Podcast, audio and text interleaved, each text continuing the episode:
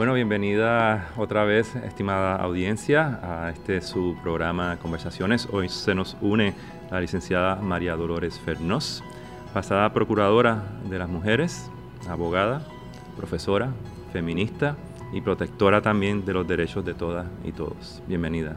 Muchas gracias por la invitación, un gusto para mí eh, aportar en lo que podamos a un mejor entendimiento. Te lleva muchísimos años eh, lidiando con la protección de los derechos humanos en Puerto Rico. Eh, vamos a hablar hoy del evento de Alexa, el asesinato de Alexa. Eh, y antes de entrar en los detalles del asesinato y lo que ha sido esto para Puerto Rico y para usted personalmente y para todos nosotros, hablemos un poco también sobre, sobre si esto marca un nuevo una nueva etapa en Puerto Rico, desafortunadamente, de, crimen y de odio por las circunstancias en que esto se ha dado. Eh, ¿O cómo compara este, este evento con, el pasado que usted conoce de, tantos años de haber luchado con, la protección de los derechos de la mujer eh, y de las minorías? ¿Cómo compara esto con lo que usted ha visto anteriormente en Puerto Rico? Yo creo que el caso del asesinato de Alexa no, nos ha conmovido tanto individualmente y por las reacciones que uno ve en todos lados colectivamente como pueblo, porque agrupa todas las manifestaciones que separadamente habíamos visto en el pasado. No es que no haya habido discrimen ni maltrato ni repudio hacia las personas homosexuales o transexuales. Lo ha habido, lo ha habido siempre, pero en este caso hemos podido ver el desarrollo completo de cómo esas manifestaciones nos llevan eh, de la ignorancia al odio, del odio a la acción directa de quitarle la vida a una persona. Porque hemos visto por las redes sociales, que tenemos que discutirlo separadamente también, eh, cómo hay fotografías y hay relatos de lo que pasó en el en el fast food donde ella se acerca al baño, eh, cómo hay repudio y hay malentendido y hay inmediatamente una reacción adversa a su presencia allí, eh, la ignorancia se manifiesta entonces de manera rápida, pues hay que tomar acción contra ella, que la arresten, que se la lleven, que eh, en vez de tratar de ver qué es lo que estaba pasando y entenderlo, de ahí entonces se genera toda una conversación en las redes que es espantosa. En términos de que se concluyen cosas, se llegan a conclusiones sin tener la información, sin verificar nada. Ya se estaba hablando de pedófilos, ya se estaba hablando de que iba allí a, entonces a verle las partes íntimas a las mujeres o, a, abusar de niñas. Y, eso sigue durante el día hasta que eh, culmina con su asesinato. Y lo vemos todos en las redes, inclusive con ese video final, que es una cosa espantosa. Y después nos enteramos que hasta ahora los que pueden haber sido los participantes son unos jóvenes. Estamos hablando de personas menores de edad inclusive, así que están ya con un odio cuando ni siquiera se han formado como personas completamente.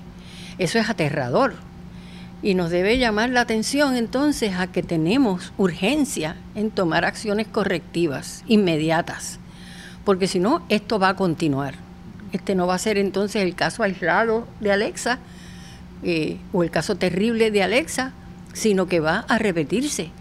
Y no es justo que personas que no sean corrientes, que se salgan de la corriente que se ha llamado regular, vivan en ese miedo, en ese terror, en ese acoso, con ese hostigamiento y con ese peligro a su vida todo el tiempo. Así que este yo creo que es un, llamado a la conciencia de nuestro pueblo, de todos los sectores. Y a mí me complace, esta mañana yo creo que era que leía que la Asociación de Periodistas hizo unas expresiones escritas buenísimas. Eh, he leído la de los trabajadores sociales, he leído de, clínicas de derecho que han hecho expresiones, movimientos feministas, obviamente. Eh, la organización CABE, que hace un trabajo excepcional. Eh, todo el mundo está realmente jamaqueado por esta situación, pero no nos podemos quedar en el jamaqueo, tenemos que cambiar entonces. Es totalmente irónico, licenciada, por decirlo así, ¿no? que Alexa, un ser humano eh, desconocido para tantos, ¿no? para muchos, menos obviamente para sus familiares, saltara al conocimiento y al, conocimiento público nuestro puertorriqueño, ¿no? del, público, del público puertorriqueño, luego de su, de su asesinato. Una persona que había sido marginada, que había sido ignorada, ahora es un catalítico para eh, llamar la atención sobre las condiciones que provocaron su asesinato, ¿no? Pero ese es el caso de Rosa Parks. ¿Cuántas mujeres negras, hombres negros, por años, por décadas, les decían en la parte de atrás de la guagua? Y aquí no entras, y aquí no te sientas a comer. Y eso era así todos los días, hasta que Rosa Parks dijo, no, me voy a sentar aquí porque estoy cansada, no me voy para atrás. Y de ahí entonces Martin Luther King, y de ahí entonces el National Association for the Advancement of Colored People, entonces de ahí I Have a Dream. Así que eso es lo que nosotros tenemos que ver, que ella no es un caso aislado. Eh, todavía recordamos a Rosa Parks y posiblemente de aquí a muchos años recordemos a Alexa, pero ha pasado antes y si no hacemos algo como el movimiento que hicieron la comunidad negra en Estados Unidos, pues nos puede seguir pasando y convertirse entonces en lo normal. Y, aquí es lo peligroso de las redes sociales. Este, hablábamos sobre cómo esto eh, se siguió en las redes sociales desde el principio casi como una película, ¿no? Eh, desafortunadamente. Eh, la masificación, primero las redes sociales contribuyeron a una combustión casi instantánea del odio y, del, del, rechazo, pero se masificó en las redes sociales. Eh, por un lado, la gente indignada con lo que estaban viendo, eh, pero por otro lado, otra gente eh, reforzando el, odio, reforzando el rechazo y reforzando la violencia. Este, esta es la primera vez que usted recuerda el, un uso tan, o sea, la, entrada de las redes sociales en, esta situación. Bueno, lo que pasa es que, ¿verdad? Como, como culminó con el asesinato, todo el mundo empezó a buscar también retroactivamente qué, pasó en el interín, desde McDonald's hasta el asesinato. Los que no habían visto eso lo empezaron entonces a buscar a ver. Pero las redes sociales eh, son una presencia tan, tan ubicua en todo esto, ¿verdad? Eh, y no es controlable, que es el peligro. Porque usted recordará que en una ocasión, eh, estando yo en la Procuraduría, nos reunimos para ver cómo podíamos evitar titulares que fueran inadecuados. Me acuerdo uno que discutimos porque había dicho, enamorado mata novia. Y a mí me, indignó tanto porque yo digo, este titular echa para atrás toda la campaña educativa, no es por amor que se mata. Eh, y, usted tuvo la, la gentileza y la sensibilidad de ofrecerme que se le diera un taller a los periodistas, ¿verdad? Y a los titulistas. Eh, y lo hicimos y trajimos una especialista que estaba aquí, de España, eh, para que diera esos talleres. Eh, y uno nota diferencias, ¿verdad? Cuando, cuando se cubre de una manera una noticia. Pero ahí había una medida eh, de salvaguarda. Vamos a dar un, taller, vamos a adiestrar, vamos a, a sensibilizarnos. Pero ¿y en las redes sociales? ¿Qué taller se da? Ahí habla cualquiera que quiere. Ahí no hay manera, bajo nuestro sistema jurídico de cerrar las redes. Hay unos pequeños intentos ahí de que cuando hay algo terrible, pues entonces Facebook cierra o aquel, pero es mínimo, es mínimo. Mira, lo vemos todos los días, los trolls de, comentarios negativos. Y que tenemos que aceptar que las redes sociales van a estar ahí y van a transmitir lo bueno y lo malo. Eh, yo me tardé mucho tiempo en entrar a Facebook, yo no quería, eh, y lo tengo limitadamente. Eh, y me doy cuenta de su beneficio, me entero de tantas cosas, recibo tanta información valiosa, puedo accesar tanta información valiosa, puedo aprender, pero eh, lo negativo es terrible también. Y, en estos días leía de un, de un gran estudioso que decía, bueno, el problema con las redes sociales es que le dan voz a los idiotas y tienen la misma voz que el que tiene información, exactamente la misma voz. Y está en, está en manos de, de, la audiencia decidir eh, a, quién, creer, a quién creer y, quién, y a quién no seguir y a quién seguir.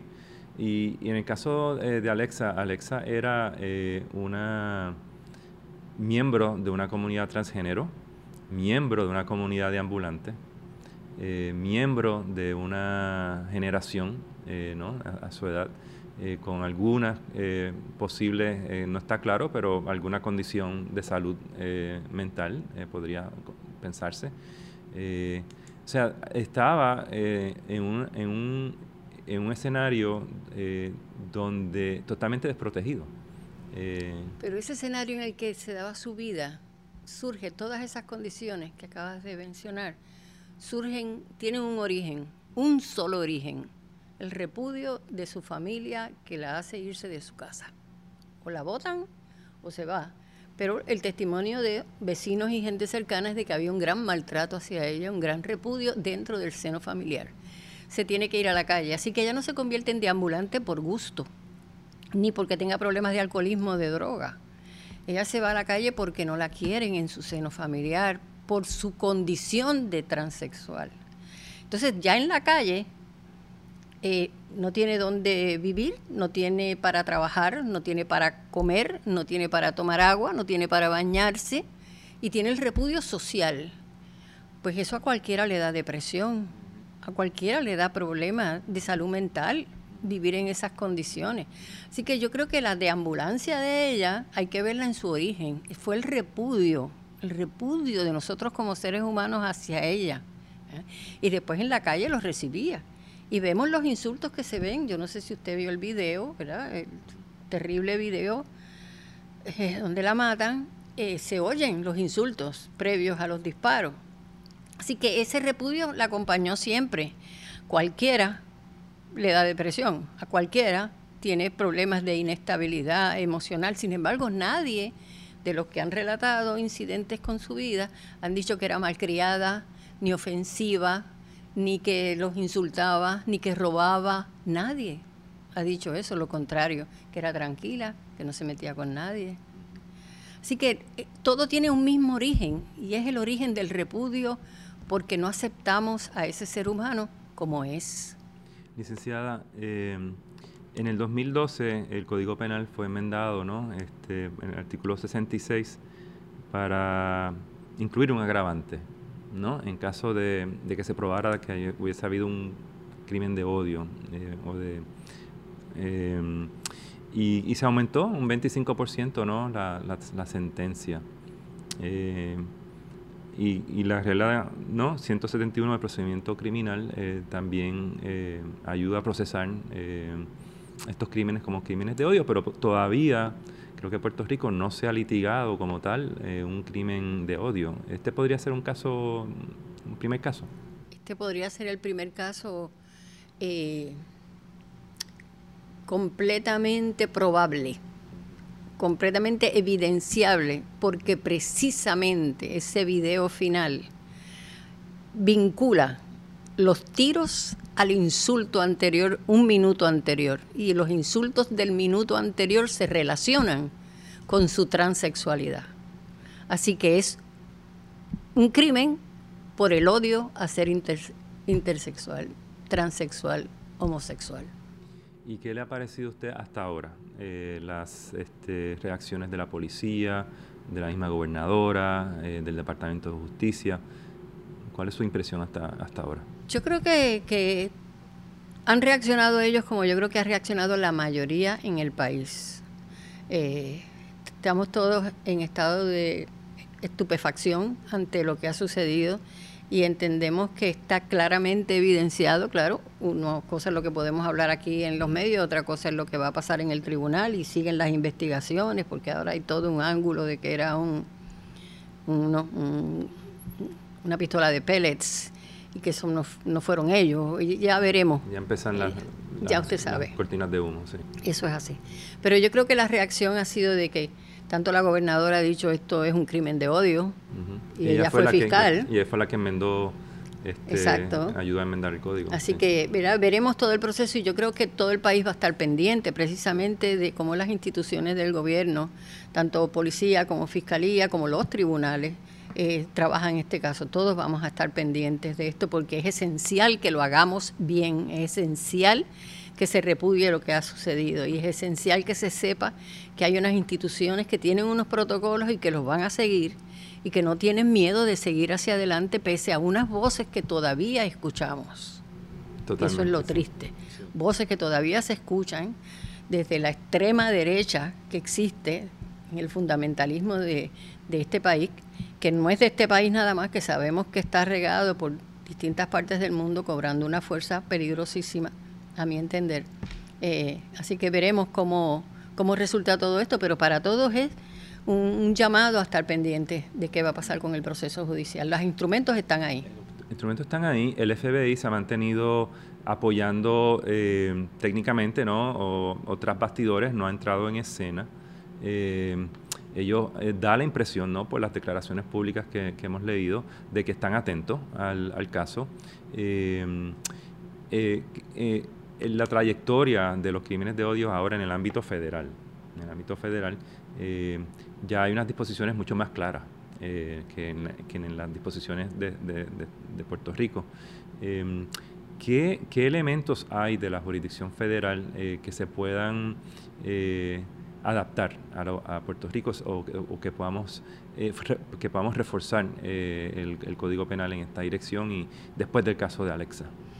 Bueno, eh, el gobierno federal, ¿verdad? El Congreso aprueba legislación que es aplicable a los estados, pero en estos casos lo que es es aplicable a cuando hay jurisdicción federal. Y esa legislación federal ya existe, que es la que acaba usted de mencionar. Los estados tienen la facultad eh, bajo la separación de, las jurisdicciones, a aprobar legislaciones estatales. Así que cada estado tiene, parecida a la que tiene Puerto Rico o distinta a la que tiene Puerto Rico, hay una variedad enorme.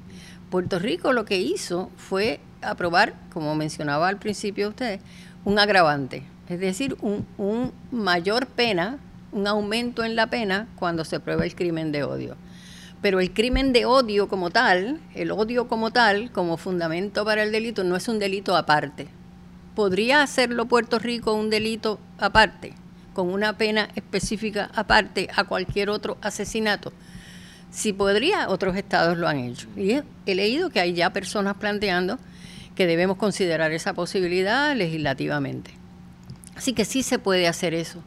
Eh, y es, y es importante porque es un debate que se ha dado en Estados Unidos que empezó por los crímenes de odio por raza, ¿verdad? Cuando a los negros en su propio patio de la casa le quemaban una cruz, los, del Ku Klux Klan o, personas así disfrazadas. Así que y es un caso de estos famosos que llega al Supremo ya estando Clarence Thomas, y tienen que discutir si esto es, eh, si es constitucional que un Estado apruebe legislación haciendo un delito separado, el crimen de odio por razón de raza, pero ya lo estamos viendo por razón de género también, en distintos sitios. Así que no tan solo se está creando el delito del crimen de odio, sino las, las, distintas manifestaciones de él, por raza, y no todos lo ponen igual. Algunos estados dicen pues por, por raza nada más, y no tocan ningún otro tema. No tocan género. No tocan género, exacto. Sí, raza sí, pero no, no género. Eso es así. Así que hay distintos que se van a tener que ir incorporando según vamos aprendiendo como sociedad, que venimos de una sociedad de distinciones y de repudios y de tratos desiguales y que, y que eso conlleva unas violencias terribles y las violencias también y unas pobrezas y unas desigualdades y según vamos aprendiendo, ¿verdad? Eh, yo no esperaría que fuéramos creando políticas públicas que respondieran a la sociedad que queremos tener y a, esos atavismos de los que queremos salir.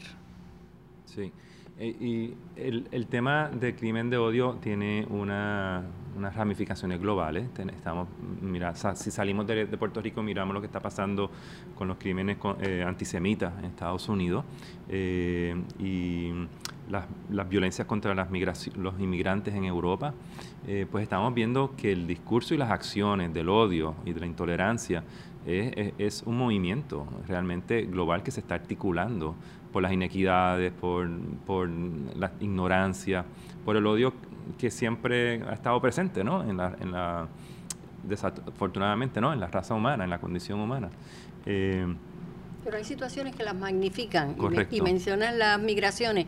Y obviamente cuando las situaciones, sobre todo del sur, sea de Sudamérica a Norteamérica o de África hacia Europa, cuando el sur, por condiciones imposibles de resistir para la vida, se mueven hacia el norte, pues hay quien los recibe con, agua, con comida en, los lugares a que llegan y hay quienes los reciben a insultos, ¿verdad? Eh, y, obviamente eso nos provoca una conversación que tal vez no habíamos tenido antes porque no había habido ese movimiento masivo de los migrantes huyendo de las condiciones sociales y económicas y políticas de sus países. Y ciertamente todas las sociedades, incluyendo la de Puerto Rico, pues tenemos sectores que eh, piensan de distintas maneras, ¿no? Pues, el sector conservador, eh, los de centro y los más liberales y, y, los que están pues aprendiendo, ¿no? Y mirando dónde ubicarse en, todos estos temas que, que nos provocan. Eh, Puerto Rico siempre ha sido una sociedad que ha, ha sido eh, un pueblo que siempre le ha dado la bienvenida a, inmigrantes, le ha dado la bienvenida a, personas de, distinto pensar. Eh, eso no significa que porque hay un sector que ha sido violento, en este caso contra Alexa, en el caso particular de Alexa, no significa que el resto de Puerto Rico es así. Entonces, hemos tenido de todo, Ferré, porque eh, aunque es cierto que hemos tenido puertas abiertas a unos emigrantes, como por ejemplo en la Guerra Civil Española, que vinieron para acá los republicanos, y nos nutrimos de Pablo Casals y Pedro Salinas y todos los que vinieron aquí, que, que hicieron de la Universidad de Puerto Rico un paraíso en ese sentido eh, y hemos le dado la bienvenida a los que venían huyendo de Cuba, ¿ah? eh, pero también hemos tenido repudios, ¿verdad?, hacia los compañeros de la República Dominicana cuando empezaron a llegar masivamente a nuestro país.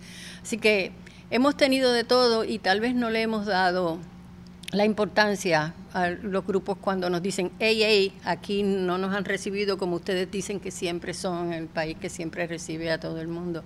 Eh, eh, esto nos obliga nuevamente a reexaminarnos. Y, hay un peligro, un riesgo de que la ciudadanía, el ciudadano de a pie común y corriente, ceda el espacio y diga, bueno, hablando de las redes sociales, que sean las organizaciones expertas y las que abogan por este tema las que hablen y yo eh, me quedo callado o no me meto. Eh, y ciertamente no, no, debe ser así, debemos tomar posición, debemos tomar postura. Eh, no tenemos que pertenecer a, a, un, a, un, colectivo, no tenemos que pertenecer a nada, sencillamente nuestra dignidad humana sea la que hable. y esa es una manera de poder contrarrestar en las redes sociales lo que... Claro, yo creo que todos tenemos que manifestarnos. de, de los grupos especializados aprendemos y es bueno que se manifiesten libremente, que tengan espacios precisamente para expresarse, que tengan prensa escrita, que tengan la radio, que tengan las maneras de, que aprendamos, porque yo aprendo todos los días. ¿eh? Yo no soy especialista en conducta humana.